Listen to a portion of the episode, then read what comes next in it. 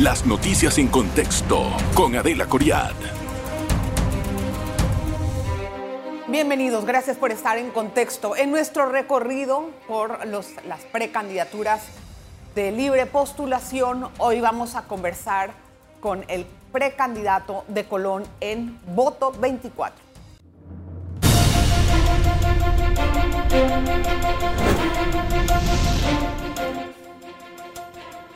Colón es una provincia que está llena de problemas cuando pudiera ser realmente un futuro, un lugar, un polo de desarrollo turístico, económico y que pueda llevarle a su gente empleabilidad. Siempre Colón, por lo general, representa los índices de desempleo más altos de todo el país. Uno se pregunta, ¿qué está pasando en Colón?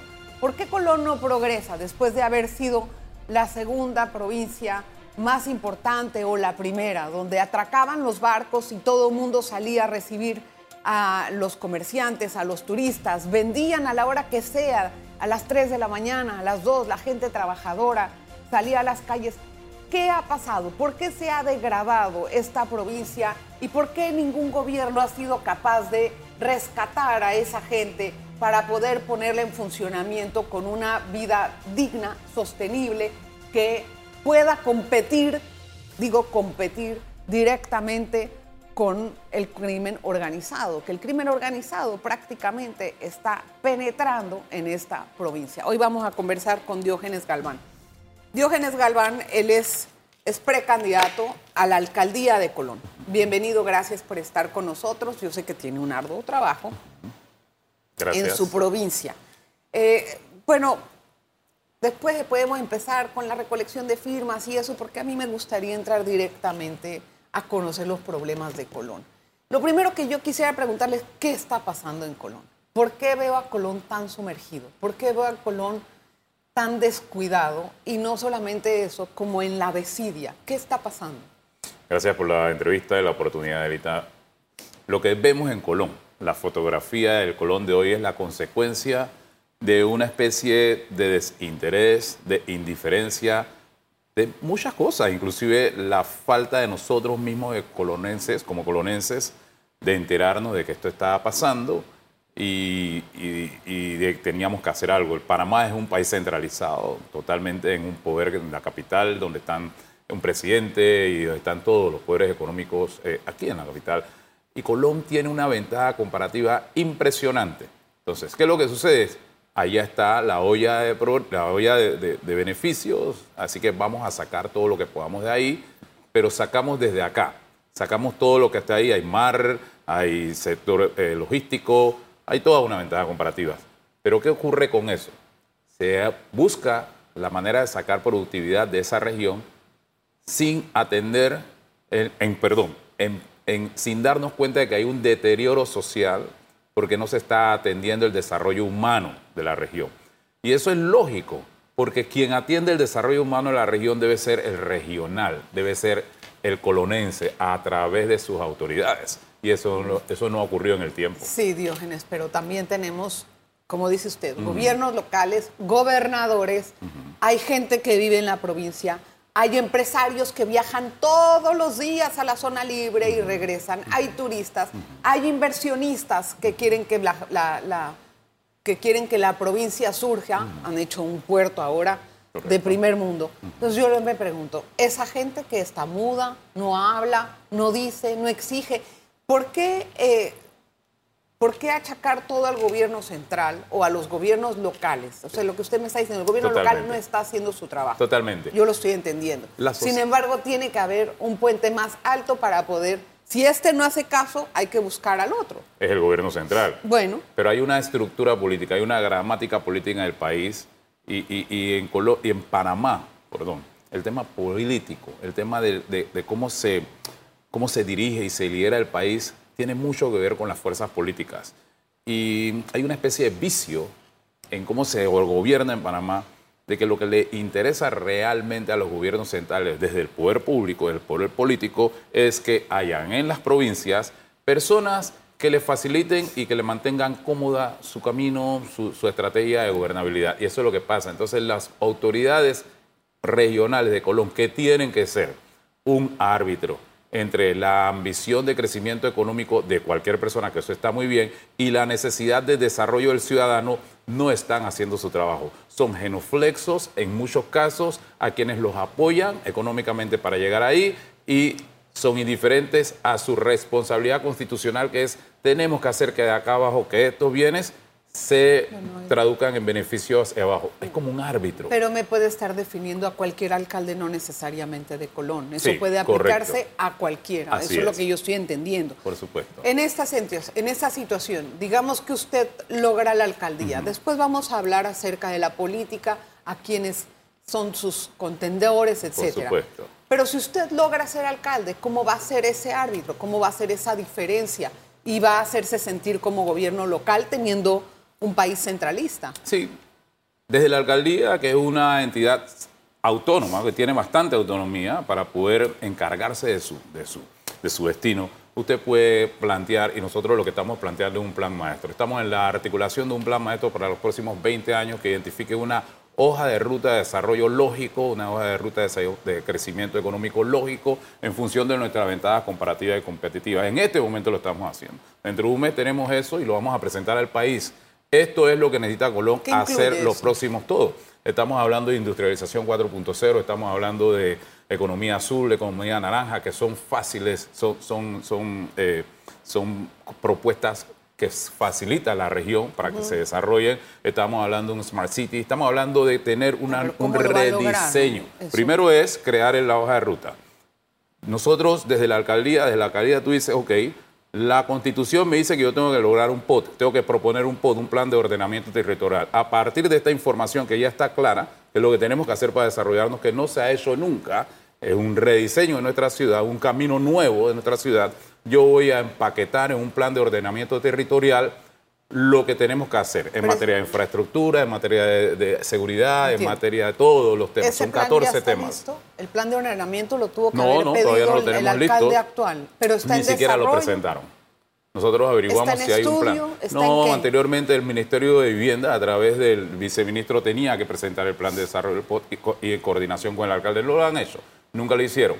Lo que pasa es que las autoridades que hemos tenido ahora y hace muchos años no entienden lo que pueden hacer como alcaldes. No se leen la constitución, no se leen las leyes, no se dan cuenta de que podemos hacer muchas cosas en la provincia y el distrito para comenzar. Déjeme hacer la pausa, don Diógenes. Regresamos enseguida con más.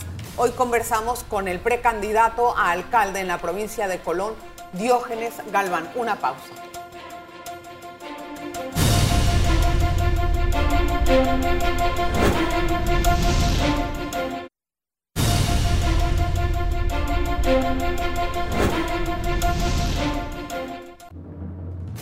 Nuevamente la bienvenida a En Contexto. y conversamos con Diógenes Galván. A ver, eh, yo, yo veo en usted una persona que tiene una ambición, eh, no una ambición eh, de poder, sino una ambición de poder sacar adelante un plan dentro de su provincia. Puede ser que también la tenga de poder. ¿Tiene una ambición de poder? No, en lo absoluto. una visión. Tengo una visión mi percepción tal vez no es la, no es la correcta.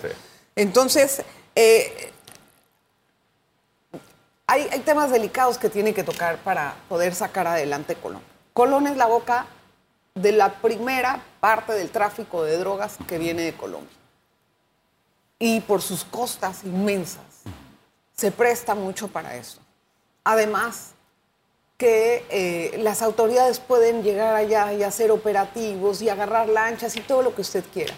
Pero lo que se está viendo últimamente es que el narcotráfico ha penetrado las comunidades y ha logrado, eh, por así decirlo, ofrecerles un sustento de vida y, sumarlos a sus filas en vez de a la parte eh, empresarial o a la parte de un empleo sostenido, etcétera, lo que usted quiera poner.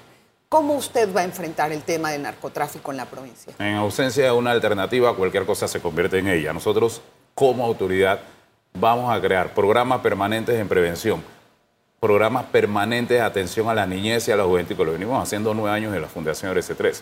Y eso con el poder, con el presupuesto de la alcaldía que existe. la alcaldía es gerente de la ciudad, los, estudiantes, los jóvenes salen de la escuela a la una y media de la tarde, van a una ciudad, tiene que haber un liderazgo en esa ciudad, tiene que haber coordinación. ¿Quién es el liderazgo? El, el alcalde del distrito. No, pero ¿qué, va a hacer el alcalde con el Coordinar con todos los diferentes actores. Tenemos dirigentes deportivos, tenemos artistas, tenemos personas que están en organizaciones no gubernamentales ya tratando de ejecutar programas de atención a la niñez y a la juventud. Esa es una Nadie forma ayuda, preventiva. ¿Qué va a hacer con la gente que ya está formando parte del narcotráfico? Que no es fácil salirse de allí. Coordinar. Y hay mucho. Coordinar con el Ministerio de Seguridad. ¿qué van a Tenemos que coordinar con el Ministerio de Seguridad. Ya en este momento en nuestra propuesta de campaña tenemos al señor Nelson, eh, Mauricio Nelson, que estuvo trabajando, conoce perfectamente el tema de, de- de la inseguridad de la provincia. Eh, vamos a coordinar con el Ministerio de Seguridad un plan estratégico en materia de ataque al crimen organizado en la provincia de Colón, que tiene que ser muy diferente al que se hace alrededor del país, porque la particularidad, como bien lo mencionas, de ser una ciudad costera, tiene que ser una Pero no estrategia entiendo distinta. cómo sería ese ataque. Bueno, eso evidentemente tiene que ser conversación de un consenso, tiene que ser conversación de estrategia, tiene que ser conversación de información, diagnósticos, pero tiene que hacerse, tiene que hacerse regionalizado. Y por supuesto, no es diferente en otras partes del mundo. No hay problema. En Buenaventura, por ejemplo, que Colombia es una ciudad costera con problemas también Sí. de impacto de- en, en el narcotráfico, porque son entradas pues, No, al negocio. claro. Barcelona por lo, lo es inclusive y ve a ver cómo Barcelona se ha ido desarrollando. Entonces es posible, claro que es posible, pero tenemos que hacer lo que hay que hacer, hay que Sí. sentarse a estructurar un plan. ¿Cómo puede garantizar que usted, siendo alcalde, va a lidiar con ediles que tal vez responden a intereses y no sabremos, bueno, puede ser políticos, puede ser de pandillas, puede ser del crimen organizado? ¿Cómo va a lidiar con eso? Hay dos cosas, hay municipio, hay alcaldía. El municipio es eso, la parte de esa eh, política que genera las políticas Bueno, que públicas. y tiene todo. que desarrollar- La alcaldía es la administración y eso lo tenemos claro. Nosotros tenemos que crear independencia administrativa en nuestros programas. Por ejemplo, el tema de seguridad. Yo, no necesitamos necesariamente que un, que un eh, representante nos apruebe algo. El plan de seguridad lo vamos a desarrollar con el Ministerio de sabemos, pero- Seguridad. Pero, pero, igual va a tener algunas cosas que no. O sea, va a tener que lidiar con ellos. Sí, la O sea, generación de política pública la generamos- con los la con representantes. Porque si usted realmente quiere desarrollar la provincia, va a tener que hacer proyectos en todas partes. Sí, en todas partes. Entonces, hay que lidiar con ellos. Totalmente. ¿Cómo va a unificar esa hegemonía? Lo primero, lo que aspiramos es que lleguen personas ahora, después del 2024, a, lo- a las posiciones y estamos conversando con todos los candidatos a representantes. Yo no tengo candidato a representante dentro de mi propuesta, Lástima. porque así- eso me permite a mí conversar con cualquier candidato de cualquier partido o independiente y tratar de que se inspiren, de que entiendan que tenemos un proyecto distinto de ejecución para el 2024-2029, no un proyecto político y donde hay un beneficio para ellos, hay un beneficio para sus estructuras, hay un beneficio para su gente. Yo creo que cuando se apela a eso siempre se obtiene un buen resultado. ¿Cómo va a luchar contra el clientelismo de los partidos políticos? Ahorita su mayor contendor es el alcalde actual, Sí. me imagino, ¿no? Que él Sí. quiere la reelección, el Y señor bueno, Alex, nosotros corrimos el Entonces, 2019, el 2019 no regalamos ni un SIN, ni 20 centavos a nadie y sacamos un poco más de 21 mil votos, mal contado, al final nos contaron eh, 20 mil 400, se perdieron 42 actas, esa es una historia que en algún momento contaremos y no regalamos absolutamente nada. Yo estoy convencido de que en Colón la mayoría de las personas, y yo camino las calles, la mayoría de las personas está dispuesta a votar por una alternativa que entiendan, una alternativa diferente. No es porque alguien dice, yo soy independiente, la gente corre a votar. Yo no, creo que eso no va a ser. Tiene que ser un independiente inteligente que pueda poderles Y con dar algo capacidad de llegar a la gente y llegar la información, inspirar a la Y gente. esta vez, ¿cómo va a evitar que no le pase lo mismo que en la elección pasada? Estamos creando una comunidad de confianza. 862 personas que están comprometiéndose, ellos, su familia, poco a poco tenemos el tiempo para hacerlo, comprometiéndose para cuidar los votos de una manera ordenada. Y eso fue lo que ocurrió en el 2019. No teníamos esa, esas personas en las mesas con compromiso. ¿Cómo puede Eran vencer, a, 40 ¿cómo puede vencer al, par- al candidato que está ahorita mismo en ejercicio? Que Uno proviene de un, pa- votos. de un partido bastante Fuerte, fuerte, grande. y que ha también tenido su simpatía. Sí. Uno con muchos votos. Nosotros ahora mismo estamos, tenemos un estudio donde tenemos el 51% de intencionalidad de votos. Yo gané con 20%. En el último estudio que hicimos hace un mes, 51.2 sacamos intencionalidad de votos. Medimos, Sí. todo ello lo está midiendo la intencionalidad de votos de los, de los distritos. Estamos midiendo eso. La gente evidentemente entendió lo que pasó, la gente no siente que me robaron las elecciones, sino que comprometieron su voto su, su, y cambiaron en la suerte de la provincia. Yo creo que vamos a lograrlo. Estamos conversando con la gente todos los días en Sí, las ahora, comunidades. ¿cómo va a resolver el problema de la basura? A mí me gustaría entender eso. El municipio ahora mismo tiene un contrato con una empresa llamada Aguaseo que termina, eh, eh, la concesión termina en el 2027. Tenemos que sentarnos con ellos a averiguar En el por qué no 2027. 2027. Pero cuando yo leo el contrato que lo tengo a mano, me doy cuenta de que se ha dejado de cumplir con muchos aspectos que tiene el contrato. Hay que sentarse, a, a hablar con Aguaseo y explicar, que nos expliquen por qué no ha ocurrido esto y que asuman la responsabilidad contractual y de no ser así. tienen una mora grande. Por ¿Ha supuesto. averiguado cuál es la mora? No, no, te- no conocemos la mora que se tiene con, con, con aguaceo, porque son diferentes sectores que tienen mora con aguaceo. Lo cierto es que si tienes una mora y si no puedes cobrar y si las cosas están mal, ¿por qué quieres seguir?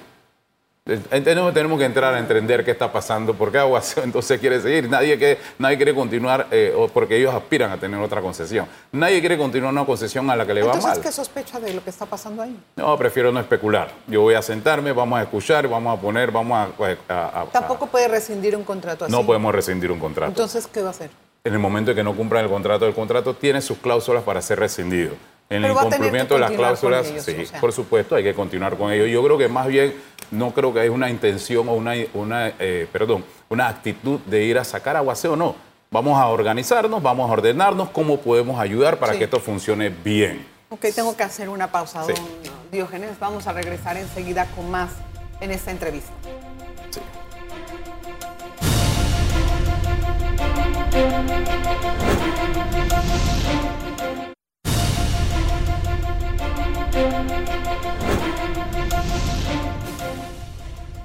Gracias por continuar en sintonía en nuestro bloque final. Eh, Diógenes, hay eh, algunas cosas que me gustaría entender. En Colón siempre el desempleo oscila entre 20 a 30%, aproximadamente. Con la pandemia había subido mucho, ahorita supuestamente ha bajado un poco los niveles. Este es el dato que yo tengo con respecto a, la media del desempleo. Em, Igualmente, la media profesional de, educación, si entran mil, terminan una quinta parte a la educación superior. Y eso yo sé que no es parte del alcalde, pero esos son factores sociales que también pues surgen por la eh, eh, por, desertan de la escuela, etcétera. ¿Qué va a hacer la alcaldía con respecto a esto? Porque si necesita usted todos los parques que está, me, está diciendo necesita mano calificada Total. si quiere emplear a su, a su gente. Si no, traemos gente de otros lados. Comienzo respondiéndote que sí, hay responsabilidades constitucionales específicas por parte que tiene el alcalde, pero el alcalde es el representante del ciudadano, por eso que es escogido por el ciudadano, de todas las aspiraciones del ciudadano. Y una de las cosas que dice la constitución es que el la responsabilidad de la alcaldía es el desarrollo del ciudadano. Mira, nosotros tenemos seis años en esto. Nosotros vamos a presentar un portafolio de inversión robusto para la provincia de Colombia. Estoy saliendo en este momento, sí, estoy saliendo en este momento a conversar con fondos de inversiones, vamos a construir. Nuestro eje de desarrollo va a ser el turismo. Dentro de la plataforma, dentro de la propuesta y la oferta, aparecerá el desarrollo de capital humano. Hay y habrá algunas iniciativas como el parque tecnológico que vamos a proponer, lo vamos a hablar en campaña, que necesitarán inicialmente gente que no son de Colón, a lo mejor que no son ni, ni siquiera de Panamá, pero vamos a explicarle al ciudadano por qué eso va a ocurrir así y cómo va a haber una transición, cómo va a haber una capacitación del ciudadano colonense Bueno, para atender ese sector. Sí, entendemos que los planes Muy no bien. son inmediatos ni de la noche a la mañana. Correcto. Pero va a necesitar más que ese plan de capacitación si realmente quiere poner un centro sostenible de trabajo, o sea, hablando en, en- en forma figurada. Y en la materia turística, digo, ¿qué va a hacer para embellecer su- la ciudad? La ciudad, perdón, pero... Hicimos pero- un estudio de- Pero se ve, se ve triste, se ve abandonada, se y ve- por eso estamos, por- y por eso estamos haciendo eso, para que no se vea más nunca así. Nosotros lo primero que vamos a hacer, sí, lo primero que vamos a hacer, una, vamos a presentar una especie de maqueta digital de lo que tenemos que hacer. Vaya a ver Nueva Orleans, lo que era Nueva Orleans. Y vaya a ver lo que es Sí, Bourbon pero, Street pero, pero, pero Entonces, esos- esas ciudades empezaron hacerlo. con mucho dinero y usted no tiene tanto dinero para todo lo que me está hablando. consigamos el dinero. Ajá, ¿y de Lo que pasa es que aquí tenemos la costumbre de que un alcalde solamente pone luces y pinta parques. Ese es un alcalde del siglo pasado. Un alcalde tiene y debe tener la responsabilidad de tener un equipo multi- multidisciplinario que pueda salir del país, que pueda coger un avión, sentarse con fondos de inversiones y poder eh, tra- tratar ¿Cómo va de a vender el talento. la ciudad? ¿Qué, Eso. qué planes tiene? ¿Cómo? Eso. ¿Qué va a hacer? por Vamos a hacer una propuesta lógica.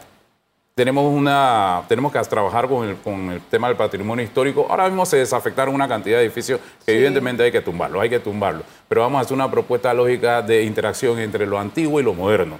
Nosotros- ¿Estilo casco antiguo de aquí? no, no puede ser casco antiguo, ¿no? Porque es muy No, costoso. estilo, estilo. No, es muy, No, es muy costoso. costoso. Tiene que haber una mezcla de las dos Ah. cosas. Tenemos una propuesta donde mezclemos las dos cosas, porque también tenemos que pensar qué tipo de ciudad quieren los jóvenes. Nosotros no podemos construir una ciudad para nuestra Bueno, historia. se está hablando también de una ciudad para el turismo, entonces quiero Totalmente, entender tiene que haber, igual que en Washington, en. Washington, perdón, en Nueva York usted puede ver el, la, la- St. Patrick's Church enfrente de American Exchange. Sí. O sea, usted puede mezclar y puede hacer Sí, convivir no, lo moderno con lo que Eso es lo que vamos a hacer en Colombia. Vamos a poner a convivir lo antiguo que se pueda recuperar y vamos a crear nuevas infraestructuras donde vamos a desarrollar la gastronomía, el talento, la habilidad del colonense. Eso no cuesta nada, no hay que ir a la universidad para que una mujer ¿Cómo va nos esta? muestre cómo se hace un sao, si se vende y se comercializa de una manera ordenada.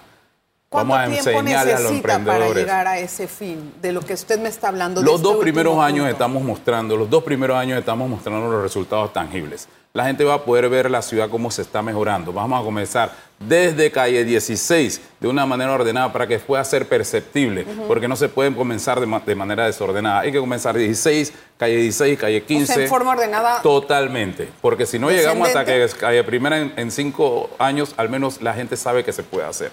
Entonces vamos a darle un orden, una lógica, vamos a embellecer no tiene- nuestra- no nuestro, tiene, por nuestro ejemplo, distrito. un presupuesto de lo que le va a costar eso. No, todavía no tenemos el presupuesto porque tenemos que hacer el estudio exactamente de lo que queremos. La alcaldía maneja 40, o perdón, presentó un, pre- un presupuesto de 42 millones Pero de no le dólares. dieron pero, eso. pero no sabemos si al final cómo le va a ir con eso.